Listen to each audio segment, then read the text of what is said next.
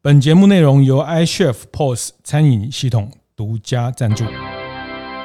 开晨会喽！大家好，我是游子彦。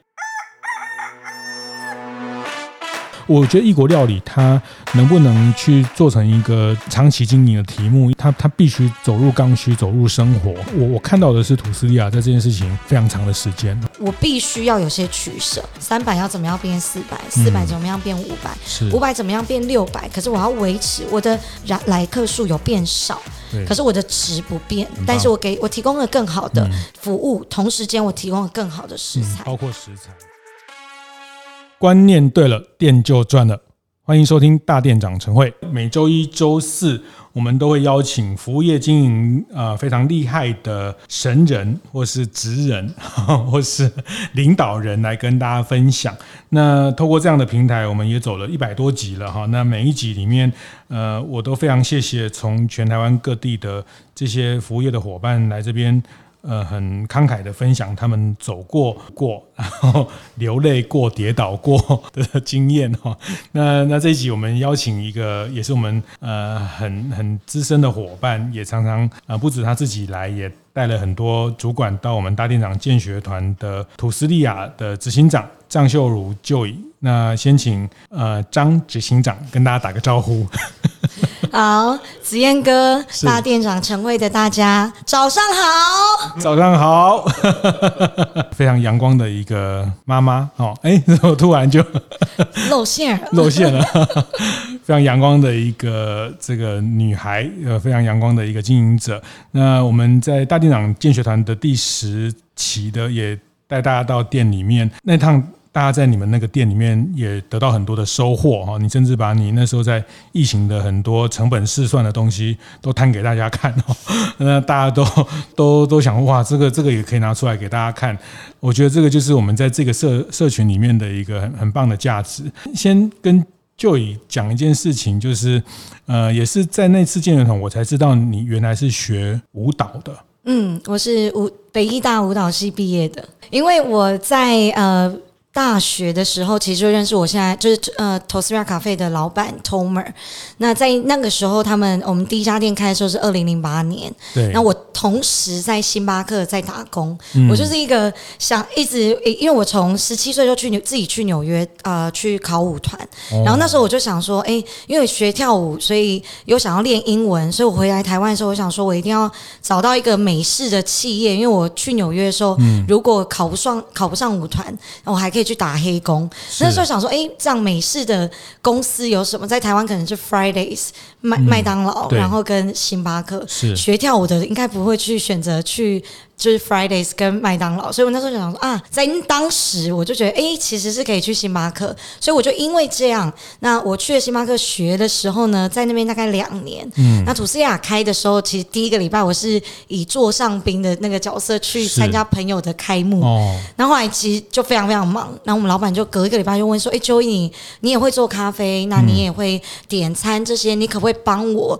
就来站领台，就是来帮忙点餐做饮料？哦、是，那我想说，因为我的初中其实就是练英文。那我老板是一个基本上中文是不太好，当时不太好的，呃，一个以色列的一个呃厨师。我想说，那其实达到我的目的。那我老板当时，因为我记得我那时候起薪，星巴克起薪好像八十二块，我老板说给你一百五，说没问题，没问题，明天马上报道。是。那其实就也因为这样，呃，过去这过去这十四年，我就从一个原本是大三在那边 part time，然后隔一年开新的店，所以就需要管理者。是。那就哎大四的时候接了。四大店店长，嗯，然后在毕业以后，那这样辗转开始第有了第三家店，所以我又当了总经理，然后一路当到现在是执行长跟合伙人。是是，那也很恭喜图斯利亚。几个月前在台中，对啊，在这个地方要怎么形容？它是在秦美成品附近的啊，对对对，草草屋广场，草屋广场是呃呃秦美这边来做一个统筹跟统包，也跨出了淡水河到台中开店哦，非常非常受到中部的欢迎。像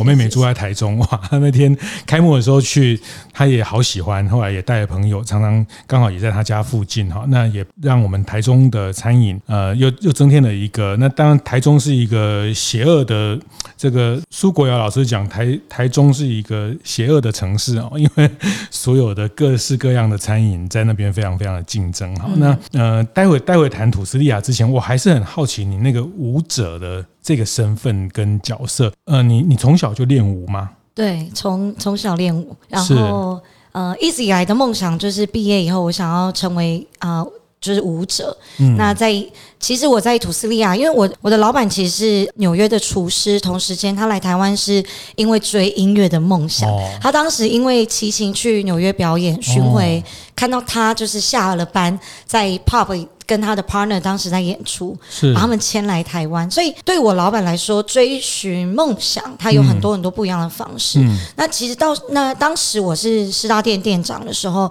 哎，我有跟我老板说，哎，其实我毕业以后我还是要去当舞者，先跟你说。是，然后他也说，哎，他全部全呃全力支持。嗯、那他也让让我知道说，如果你今天哪一天要不要不要继续当舞者，土司利亚一直都会是你可以回来的一个好地方。是，所以我觉得也因为这个关系。我那时候真的就也离开公司三个月去欧洲学，就是考舞团，嗯，也的确有拿到不一样的 offer。那在那个时候，其实当下，其实我我后来才发现，其实我原本追的梦想，其实是我学长姐。他们啊、呃，一直每每一年都有学长姐回来告诉我们，哎，当舞者的优点，然后你可以有什么样的不一样的体验。嗯，所以我其实到那个时候才知道，哦、我追的那个梦想其实不是我的梦想。嗯，的确很挣扎。嗯、那其实也当时也有个定心丸是，哎，我还是可以回来台湾发展，我还是可以回来先继续做餐饮业，当、嗯、呃吐司利亚的店长，同时来看看我我接下来的下一步要怎么走。嗯、如果是在欧洲当舞者，那个生生涯大概是怎么样？就是在舞团里面、嗯。其实舞者的生涯跟运动员的生涯其实是比较相像的，尤其是女生。那我们在整个表演的生涯，其实我们会落在可能是二十到三十岁。那当时我在欧洲的时候，我已经二十二。那其实整个舞者的生涯会是，其实真的就是每天练功，你每天都需要，因为因为身体其实是我们的呃我们的表演的工具。嗯，嗯你每天需要练功，你每天需要团练。那其实可是因为当舞者的其实。最我们常说最最顶尖，其实你是成为一个独舞者。嗯，那因为其实子嫣哥也了解我的个性，我其实是很喜欢与人相处的。嗯、然后我是其实我是很喜欢团团体生活的。是，所以我那时候发现，如果我的最高的梦想，哦、它会变成是一个独舞者的时候，嗯嗯、那对于我自己来说，我觉得我太喜欢跟人家合作了，太喜欢大家一起。嗯、可是因为我要当独舞者的时候，你那个自律跟是。你要对自己的要求，很多时候是、嗯、其实是要跟自己比赛，自己比赛。每天，嗯，那我觉得这个没有不好，可是，在那个时间点，你就要放弃你过去这十多年累积的梦想，跟你以为的目标。是，的确在那个时间点，其实还蛮难。我大概花了，其实我回来台湾也花了大概四年的时间。真正确定，哎，舞者这条路跟学呃，可能教学教舞这条路不是那么适合我。嗯、其实后来还是花了四年。是是是，但我会特别想要再多知道一个，嗯、就是说，因为可以想象那个舞者的练习，每天日复一日，然后从小还没有在从青春期之前，整个身体的变化，每天要跟自己的身体相处，然后可能要用很大的张力的方式去把自己的身体。做到一个不同的呈现，这个这十几年在舞者想要成为舞者那段过程，这个这个训练，你觉得对你后来的服务业的关系是什么？嗯，呃，因为我老实说，其实我觉得服务业我们也是日日夜夜在重复一件事情。Okay. 那这个事情，可是同时间我们的目标依旧会。会随着每一个公司或是每个愿景不同，我们要怎么样精益求精这件事情，我觉得是是一样的。嗯，然后在舞者的生涯，或是在呃，我觉得在艺术领域表演团体里面，团队的生活其实一样也是很重要。所以以前的我，因为我的个性，所以我一直以来可能就是会吆喝大家啊，或者是哎，我们一起来做这件事情。那我的个性就是这样，所以在在当时接呃十大店或者是是接我们三家店的呃总经理的时候，我还是那个个性，我。还是那个我，嗯，那只是我发现，啊，从一开始可能是跟同才、跟同学，我要变成是一个所谓的管理者。OK，那那个的中间，其实对我来说，嗯、有一阵子其实撞墙蛮多了，嗯、因为。嗯。呃，发现一直以来其实是跟同学讲话的时候，其实讲话是很直接的，嗯，然后讲话是，哎，我就这样做，你也就这样做，嗯、没有，这不难。嗯、不论是舞蹈也好，不论是在工作餐饮业也好，后来就发现，你渐渐的，因为随着你发现这些没有用了，这些你讲的方法，他们可能不会跟着你做，甚至是留离职率越来越高。我每天都在面试，然后下午可能过没多久又有人要离开。是，那那个时间点也同时间是我后来发现啊，我应该要重新去去思考我缺乏什么。嗯、那也在那个时间点，我发现哦，每天都需呃每一天其实都需要一直不断的学习。所以呃，其实吐司利亚的整个教育呃整个体系也好，或是理念也好，大概也就是在我决定要把呃舞蹈这个。整个我其实有点像我那个时候就是斜杠，把这个斜杠开始先把它变成兴趣，嗯、而不是我的另外一个收入来源。然后变成哎，真的开始去找我们缺的什么，嗯、然后去把它放大。在舞蹈其实也是，是我们发现我们自己身体哪个部分不够筋、嗯、不够开，或者是发现哎，我其实哪一个动作不够好，我就是不断练习。嗯那个、觉察要非常对，所以这个是我自己觉得在团队也好，在个人也好，其实它还是有一个相符的一。的样子，嗯嗯嗯，这个这个很精彩的一段哈，就是这这也谈到上次我们去建学团，你也分享到土斯利亚去年大大小小教育训练有六百六百二十六堂，六百二十六堂哈，这个我们下一集要讲哈，大家可以持续关注我们下一集。我觉得这段是整个团队。建立，然后，嗯、但我我从这边也也听到了，为什么你会做这件事情的很重要的就是日复一日，那不断的自我精进这件事情。然后有时候他不是等到客人已经跟你讲怎么样了，竞争者已经跟你呃开到门口来之前，其实你要很明确的、很敏敏捷的去觉察到哈，其实那个身体的觉察，有时候也是就像。对一个组织、对一个公司的觉察 哈，那个觉察的的细的细腻的地方。刚讲土司利亚，其实我我好多年前开始接触土司利亚，我一开始只看到吐司这两个字，就是说，哎，我觉得这个跟吐司有什么关系？但是它其实是一个 Tostaria 的的中文的名字。那它最早在敦化北路的一个六平的巷子开店，后来有了师大，然后有了现在很多人都知道的在永康街。鼎泰丰本店隔壁，好，那我每次都会在 帮他讲这个，呃，房租一百万的一个四层楼。还有一个顶楼很很棒的一个小花园的一个整栋的这个这样的一个环境哈，那这是让他们在十几年下来累积的成果。那台中的这个呈现的风格也非常非常的精彩，因为那边挑高非常高啊，那那是一个很好的一个广场的环境。那我想还还是请你介绍一下土斯利亚从从一开始在那个时候的餐饮环境，想要二零零八零九。二零零八，二零零八，那时候想要台湾的台北的这个餐饮市场，一个你们诉求叫最美的地中海料理餐厅。好、哦，那我还是想请您谈一下，就是说那个品牌一开始去去想要去带给人们的那个料理的一些想法是什么？嗯，Tostera Cafe 在一开始，二零零八年，我们其实是一个以一个 Panini Bar 的一个六平大的一个餐饮的模式在做市场的切入。是。那当时其实呃，我的老板 Tomer 他有另外三个不一样，而且是新加坡、马来西亚、台湾的合伙人。哦、那当然在第二年他们有不一样的一个方向，所以后来。呃，就变成是我们老板。我我们我记得印象很深刻，就是我们在那个时候以帕尼尼吧，因为其实帕尼尼这一个词，在十四年前，可能其实真的，你可能偶尔会在一些呃早午餐或者是呃餐厅里面，你会看到可能一一样或两样的帕尼尼。但那个时候，因为我我刚刚有说，我们老板其实是以色列人，他从呃在以色列去纽约学法式厨艺，所以他在纽约其实待了大概十年，当十年的大厨。然后其实来台湾，其实当然就是除了了地中海料理以外，他很想念这个所谓的他对他来说的家乡味。那盘尼尼爸我们以前那个时候其实单纯就卖了二十，每一天其实就是卖二十几种的盘尼尼跟两个沙拉跟一些饮料。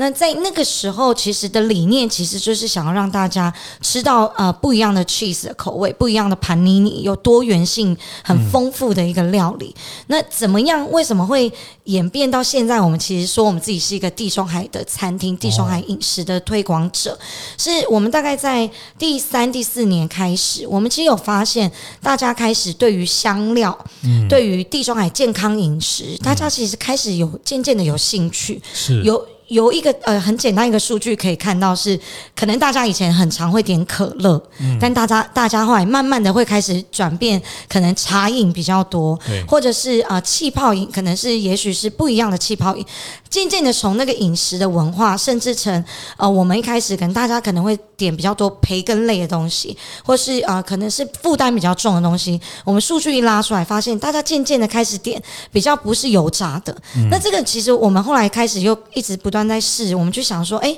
来试试看，我们最具我们现在的呃最具代表的一个料理叫小舒卡夏卡舒卡。我们在呃大概四年前，呃，就是我们开店以后的四年四年后去推的这个料理。其实到现在一路，它已经是。远远超过我们的帕尼尼了。嗯，那其实我们就发现，其实，在那个时候，台湾大家对于饮食的风格已经渐渐的一直不断的转变。我觉得我们有跟上这个潮流。嗯，同时间，我们自己很清楚知道我们什么什么标签我们想要丢下，什么标签我们想要建立。那这个其实当然现以现在一个呃时间点结果论，我觉得当然是我觉得是迈向成功之路。是，可是，在当下，其实，在过往这十年，其实是非常非常的。的辛苦，因为我要怎么样让大家从一个美式。他们因为大家都觉得我是美式餐厅，因为你是卖帕尼尼。尽管我们每一天那个桌卡都有说帕尼尼是源自于意大利啊，可是那一样，对于大家就想要帕尼尼就是西式，就是美式。嗯，然后甚至哎，吐司利亚就是早午餐，对对，就是。可是我明明就九点营业到凌晨三点以前，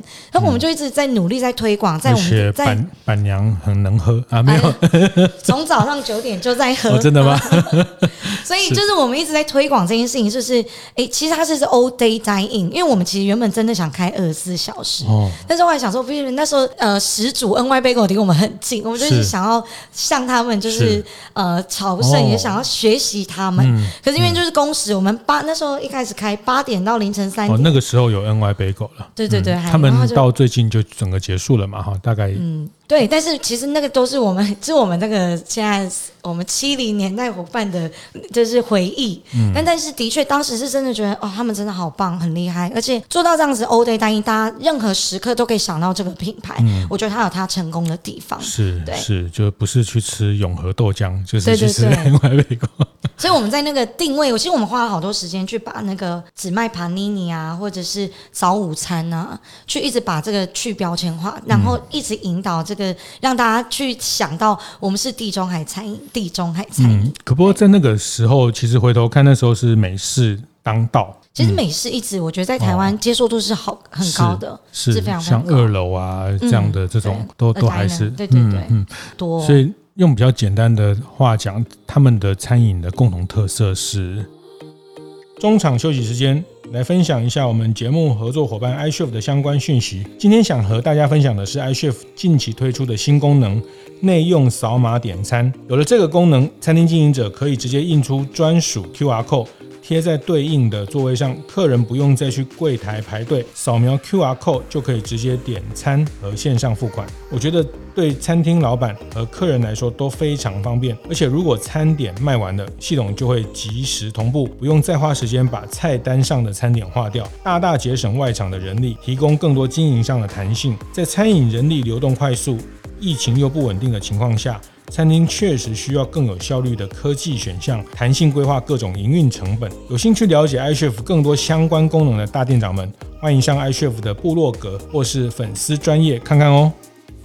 用比较简单的话讲，他们的餐饮的共同特色是，其实餐饮的共同特色是，他们呃在地中海的饮食里面，主食其实是面包或是面，那重点就是像 cheese，然后还有像呃比如说像橄榄啊、橄榄油，大量的呃蔬食，想要取代呃整个是肉红肉的摄取，嗯哦、然后也推荐呃是因为毕竟在海域嘛，嗯、所以海鲜的取得是非常非常的、嗯、呃非常非常的多。那同时间，我觉得。在地中海饮食，我们一直说，其实会很希望是以酒佐餐，所以对我们来说，为什么我们我们公司从早上九点就开始有酒，一直一路到凌晨两点，这也是一个原因。因为你在什么时间点想要用呃葡萄酒或是其他的不一样的特调来搭配你的饮食，这都是我们一直很推广。餐酒也是里面餐酒也是很重要的主题。嗯，所以其实，在地中海在饮食的时候，其实吃的速度会比较慢一些。嗯，对，嗯嗯嗯嗯，这个所以在台湾。嗯，但现在这几年，大家地中海料理它有点跟健康料理画上等号，这个也也是它的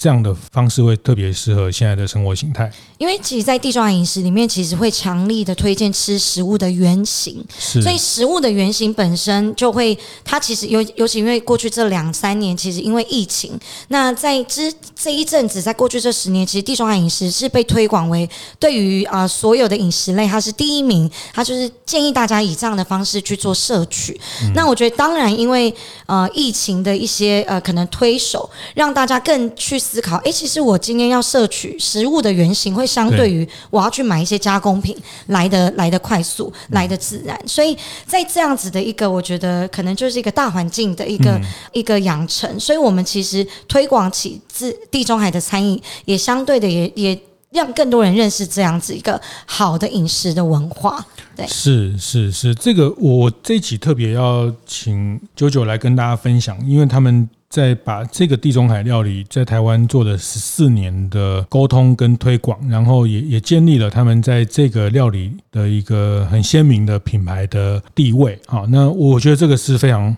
不简单的成就。呃，我觉得异国料理其实它有时候它就是一个一个短暂时间的流行，除非。有很庞大影视文化的这个背景啊，我我要分享的是说，其实我想要接下来会想要多问他，就是说怎么在异国料理的这个沟通上的努力。我举个例子来说，像大家现在很很能明白为什么韩系的料理很风行，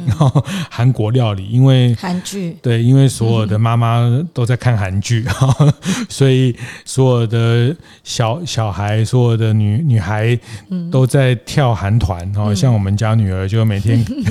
做完功课，她的舒压方式就是打开电视，就是对着韩团跳舞。让她觉得她她也很喜欢去做肢体的这些呃放松，就看着韩团。所以对他们来说，就周末当然就是吃韩国料理是一个很重要的选项啊。那像在我们这个呃六年级一九七零世代的小孩，我们小时候就会吃。港式料理，因为我们的爸爸妈妈就看了楚留香，就看了郑少秋的这些港剧的，那港剧它就会引发港式的餐饮。那异国料理都有这样的一些背景，但是但是如果没有这样强力的文化背景，它很容易它只是一个短暂的流行。那我我看到的是土斯利亚在这件事情非常长的时间啊。那这个过程，你你可以大概分几个阶段，就是说一开始你们用。帕尼尼去沟通，哎，发现后来大家在菜单上的选择，但你们为什么很大胆的想敢用地中海这个标签？嗯，呃，我我觉得当时会用地中海这个标签，其实真的就是我我们呃，我老板 Tomer，因为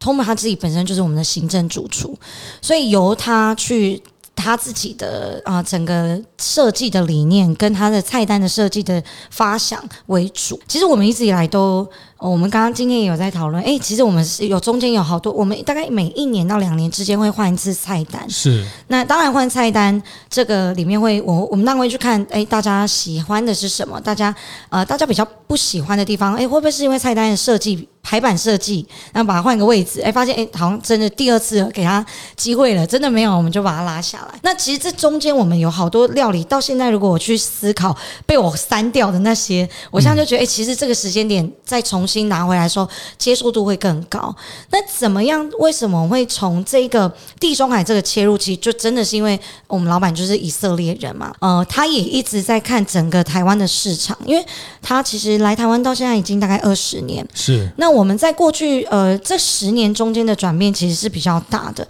是呃大概是在二零一二年的时候，我们开了我们现在的敦南店。嗯，十年前我们那时候在试的时候，我们就是想要呃在市场上去做那个没有看到的那个地中海料理。可是我们的地中海料理其实还蛮多地方会有 fine dining 会有这样子的料理，可是我们想要做的是家常菜，嗯，我们想要做的是。Casual dining 就是你今天可以穿睡衣来，你今天可以一个人来，你可以跟情侣来，你可以大家一起来聚会。嗯，可是我们希望是因为我们毕竟营业时间非常非常的长，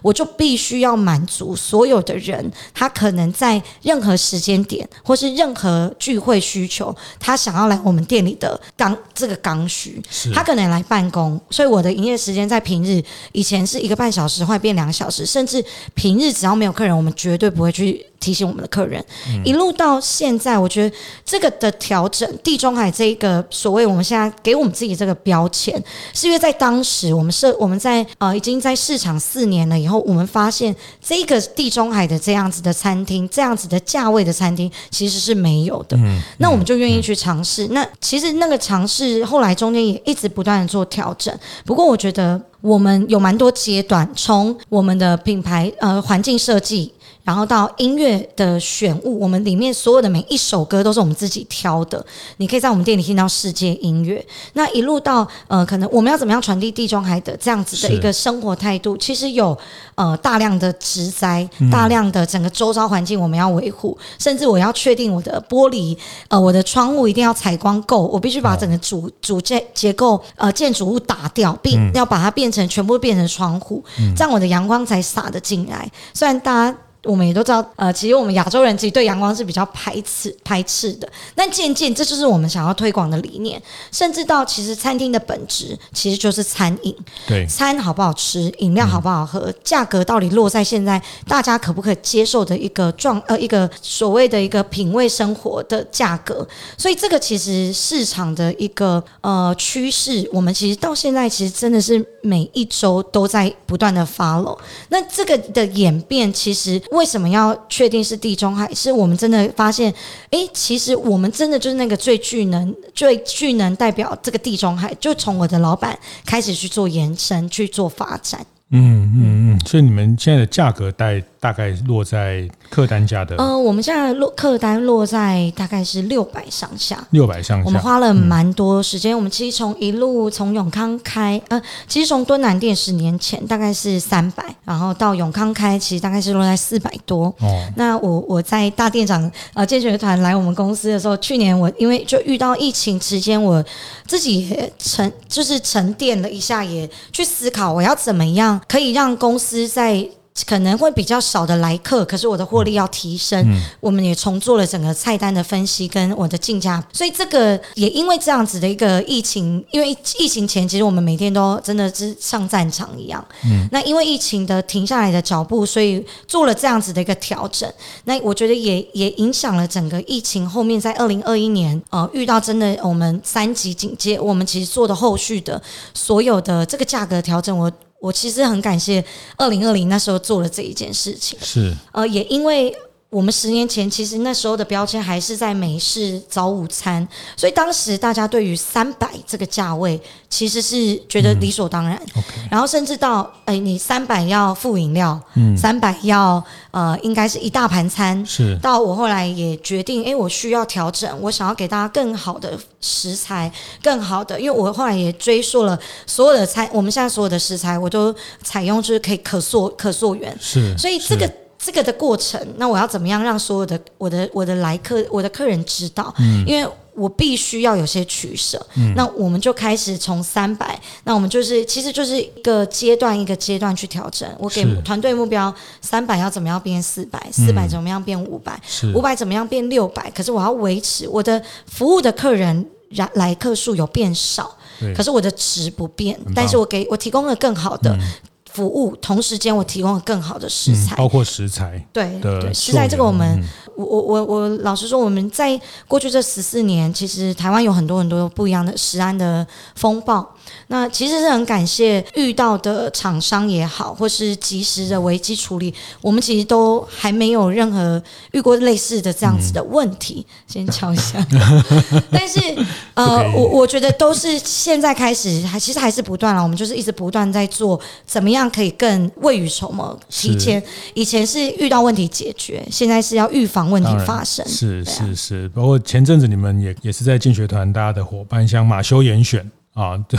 只是精品优格，你们也也用了这样的比较昂贵的成本的去提供在优格，因为优格在你们的菜单里面也是一个很重要的角色。是是，那我觉得很棒，就是嗯、呃，大家讲什么，你的品牌价值是什么哈？就是大家常问，那我觉得这个定位品牌定位，其实讲白话就是价位决定定位哈。这个价位跟定位有时候就是一体两面哈。那呃，花了十年的时间，从三百然后经营到六百，它这个也是一个品牌的。质感往上的堆叠的一个非常重要的的学习啊。那这个并不是件容易的事情，因为大家在台湾的餐饮业，嗯，我觉得图斯利亚还是一个蛮特别的例子，因为大家的餐饮业，大家都会听很多老板会讲啊，这个台湾的消费者喜新厌旧啦。嗯 消费者重视 CP 值啦，哈，那我跟你讲，全世界的消费者都重视 CP 值，不是只有台湾的消费者。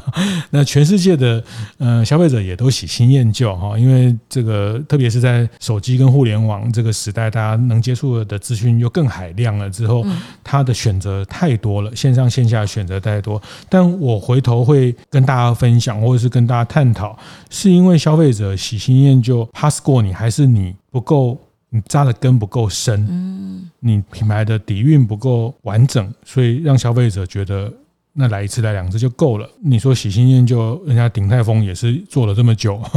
你说喜新厌旧，人家春水堂也是做了这么久啊。那你的品牌的底蕴跟呃扎的根跟呈现的风格有没有不断的？那，不要忘了，消费者也在进步。消费者很多走进来，消费者也吃过很多米其林的星星 哈，你不要以为他们都是来占你便宜哈。所以，嗯，我觉得土斯利亚在这个部分，然后去很勇敢的去更往更精华区的地段去挑战，更愿意付得起。价值的这群客人哦，所以你们从敦化、敦敦南到师大，那后来到永康，永康就是一个整个周边的大安森林公园等等这一块的住户，其实呃是一个蛮蛮重要的战场。对你们来说，那时候考虑有有考虑过这，我想这个跟品牌定位应该是有关系的。有呃，其实我们永康店以前，我们全部的店都在大安区哦。我们我们想说，哎，我们终于踏出了不是台北，是终于踏出了大安区去台中。那其实品牌定位，我们在选店，其实这些呃，除了我觉得基本要求就是评数嘛、评效跟呃合法，在整个选店，我们当初其实。我们一直也在想，因为在在永康街那边，当时我们其实我们大家对永康街的想法都是，哎，很多观光客。是。那可是因为我们那时候的想法是，哎，如果今天鼎泰丰他可以在那边创始店屹立不摇，哦、其实就刚刚子燕哥刚刚有提到鼎泰丰，对我们来说，因为我们其实是有点朝圣，我们也想跟他们一样，成为台湾的异国料理的这样子的一个呃。长久的品牌，所以其实也会希望说，不论是今天是观光客也好，那或者是在台湾的，在尤其大安区这一区哦，或者是整个台湾的呃台北的大家都可以看到，我们其实在这边有两栋建筑物，其实是一个餐饮品牌。嗯、那我们对我们自己的期许，当时选这个店点，其实我们那个时候是要开车去呃某。百货公司去谈它的顶楼，嗯，那个时候是在那个路上，我们在开去新一路上，然后突然转头，哎，原本我们的前址是 Studio A，就是苹果电脑，是。他们想说，哇，哎，这一整栋其实是很吸睛的，嗯，那当时就开过去，我们去谈的百货，这个后来当然就是没有，没有。没有，呃，不是我们想要，不是我们期待的。嗯、所以后来我们回来也是在想，我到底要怎么样去让客人更有感所谓的地中海的生活态度，嗯、地中海的饮食。我除了从呃餐点跟饮料上面去为他们服务以外，是我要怎么样再让他们感受到环境的氛围？是我要怎么样让他感受到这样子呃从早到晚的这样子 all day dine in 的一个、嗯、一个。全方位的感受，包括刚谈到的植栽，对，所以那时候就想。呃，这整层楼有五层楼，每一层楼的设计，我们当时老板在做的时候，就完完全全都不一样。就是想要让我们的客人今天你不会在我们店里会觉得腻，你每一个角落都会都会有新的东西，或是会有适合你的地方，就跟我们整本菜单一样。所以我觉得我们那时候决定要用这样一整栋租下这一种整栋，其实呃也是讨论了很久很久。因为刚刚子彦哥有说这个租金也好，或是呃营运面，其实。相对，因为它的因为五层楼，你的你的人事成本相对就会变很高。嗯、我们那时候就是多方考量，可是我们也想要让大家争很会走楼梯的员工。对，那时候就想说，啊、呃，一定要一定要既有这样子的整栋的建筑物，我们想要让所有的。客人也好，他可能不知道我们的店到底是在卖什么，是，可他都会知道说，哎，新一路上有一有一栋蓝色的建筑物，嗯、那我们就达到我们的目的。Okay, 因为我会希望你未来会因为这样愿意踏进来，给我们一点机会。鼎泰丰排队的时候，就会一直看这家店，然后看对看看看，有一天就会说，啊，不然吃看看。还蛮长，以前会、嗯、呃，他们会有客人进来，想要喝杯饮料，在等，哦、对，那我们就会说，要不要试试一点小点呢、啊？是是是是，嗯，感谢鼎泰丰。所以那家金石堂书局还可以一直存在，他们蛮厉害的。对，那但这个其实也要谈的是说，可能我们刚刚讲，比如说地中海料理的这个内涵啊等等，它它确实是是非常呃，它的。原型食物的主张啊，等等等等，但是在这个价值主张沟通之前，它必须还是得在视觉上，在一在这个这个五感上，先让他对这样的的，就是说，呃，我常会讲哦，就是说很多比较呃很多品牌都会写个品牌故事贴在墙上哦，然后三百字五百字的作文，那我觉得，嗯，其实其实看那个作文都很累哈，就是其实你你能不能让消费者还没有接触到这些文字之前就能心领神会你的品牌要传达的那个风格，嗯，啊，音乐刚。舅舅也提到音乐哈，我想你作为一个舞者，对音乐这件事情也是非常有有有感受的哈，因为呃这个韵律啊，音乐如果不对的音乐，可能这个你你可能我觉得呃不要讲客人，你可能就没有办法忍受在那边待上一天哈。所以音乐它的它的植栽、它的阳光线的呈现，这个都是在那时候定位土斯利亚成为一异国料理的风格的这件事情，回头看。非常关键啊！如果今天是去百货，可能就没有办法呈现这样的很强烈的，在品牌比较开始的这个阶段。但我我猜想，接下来相对是有机会去百货啦，因为呃，当然现在百货也可以给你很大的空间去，但是在品牌在堆叠那个辨识的过程里面。在街边的旗舰店还是非常关键，因为我们其实对我们来说，地中海生活态度，它其实它其实就是一个大家会很常，我们自己连伙伴以前都会说，哎，其实我我能理解公司想要传递地中海的生活态度，但但是可不可以更具体一点？是。那呃，我我觉得我们自己一直想要提倡，其实就是享受每一分每一秒，活在当下。那为什么会用这样子的一个这么简单的一句话去去讲？那他可能任何一个国家的态度也可以是这样。嗯。那我觉得一样。回到呃，我们我的老板 Tomer 他是来自以色列，以色列其实其实常年处在战争的呃状况下，嗯，所以对他们来说，到底什么呃每一分每一秒这一件事情是额外重要。哦，那这个是一，那再来是对我我们自己后来也发现，哎，连我的伙伴都问我这个问题了，所以这也演变到我们后来为什么我的新进伙伴加入的时候，后面的很多课程也好，体验也好，这一一连串的，我就是想要借由。他们，因为只有他们才能成为我们传递给客人的那一个这样子的一个窗口。所以，因为我一直跟我的说伙伴说，你们所有人都是我们品牌的代言人，是不会只有老板，不会只有我，嗯、不会只有某个店经理，只有你们是跟客人天天接触的。所以，要你们成为品牌代言人之前，我必须先让你了解品牌，先让你爱上这个品牌。当然，所以、嗯、呃，我自己是还蛮喜欢。其实，因为讲这句话就活在当下，这句话。其实我们还蛮常听到，可是。这个从由这个到我们延伸到，比如说我们公司因为有很多植栽，所以我们就会有园艺课，哦、然后或或者是我们公司因为因为有这样子的音乐的世界音乐，哦、所以我们就要必须去知道，哎，这些音乐大概听起来它大概是什么语言？嗯、因为客人会问，是。对，然后再一路到我们要有食材课，因为我们其实很多食材是真的是以你如果没有加入我们，你可能不会知道这个食材是什么，什么是胡水子，什么是就很多什么。啊，百里香很多很多的香料，那也都因为这样，我们就开始。呃，有很一一大串一一长系列的课程。那我们新进伙伴，其实在过去这两三年，我我也提倡一个，就是有我的店经理为他们服务。嗯、他们还没有加入我们的时候，他们会有个新人体验，我就直接让他们，他们今天带着自己的朋友来我们店里用餐，由我们的店经理为您服务，让你知道，我希望你可以传递给客人的是什么。一路一直这样子，其实课程的累积也其实大概是这样。嗯嗯嗯，这个这个也是。作为打造一个生活风格很鲜明的品牌也好，或者是呃餐饮也好，呃，就我们讲的嘛，就是员工是我们的第一圈的客人嘛，嗯、一样的。像我在春水堂，我也看到他们也是对员工做了很多查知识的部分。我觉得这个也是一个很很特别的分享。包括我们会看到像我们未解的飞花落院或是一头牛也是一样，在内部教育上。那一定你先让你你要传达那个风格啊，那特别我还是讲吐斯利亚在这个事情的风格的呃创造跟地中海料理，不是只有下标签，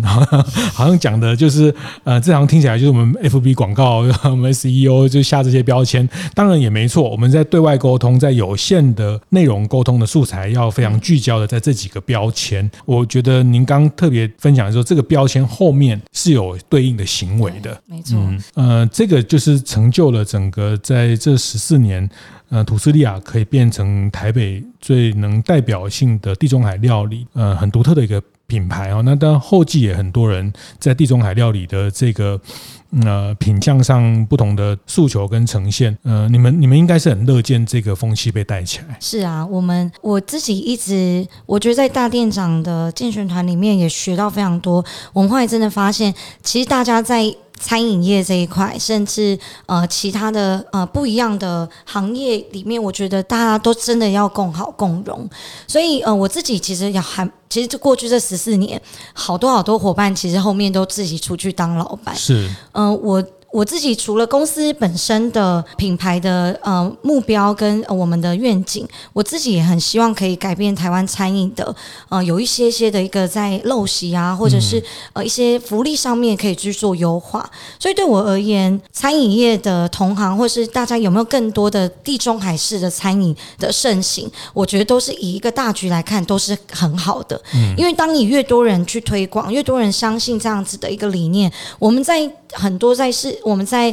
比如说在饮食文化上面的宣导，或者是呃劳基法上面的宣导，员工福利的宣导，终身学习的这块宣导，就会更加的顺畅，而且会更加的有利，因为大家的呃有共识，而且是有目标的一起往前。因为我也很希望哪一天我的小孩他想要踏入餐饮业，大家不会觉得哦这只是一个端盘子的工作，是。呃起头很简单，那而不而因为这样子不尊重所谓的餐饮的人员。从事人员，所以这还有很长一条路要走。但是单就于地中海的这个饮食的呃趋势，我其实是非常的乐见其成，很开心。是，是这这这个下一集我们谈他的。这个其实我觉得刚呃啾啾谈到的很多事情，他已经开始在做了啊，怎么去让员工的待遇跟呃在这个行业的尊重等等这些事情，那这个都是你要先尊重自己，别人才会尊重你啊。你怎么样看重自己的行业的内容啊？这个下一集会谈到为什么他们要办六百场的超过六百场的这个教育训练。但我觉得这一集。的分享非常深刻。其实台湾是一个餐饮文化非常精彩的地方，印度菜、这个地中海料理，那像现在这一波有很多东南亚菜系啊，越南的、新加坡啊，因为我们这个。多的移民的一个社会，那韩系等等，那呃百花齐放，那我都会很期待这些呃花能开得更久，就是说它不是只有一下子流行一下，那就可惜了。其实对呃品牌经营者也是一个消耗啊，那可以把它累积起来，然后甚至把这个累积起来的特色，有机会可以传达到台湾之外的华人市场，或是更多的市场的区域，能去往海外去输出。那因为台湾在这样。个多元的餐饮文化里面，是是是，其实世界上并没有很多地方是这么的丰富的哈。那世界上也没有像台湾这么早餐这么多的 这么多元的哈，也不是什么从大面羹到什么牛肉汤到什么烧饼油条，其实不要以为这个全世界都这样，是台湾是非常非常独特哈。那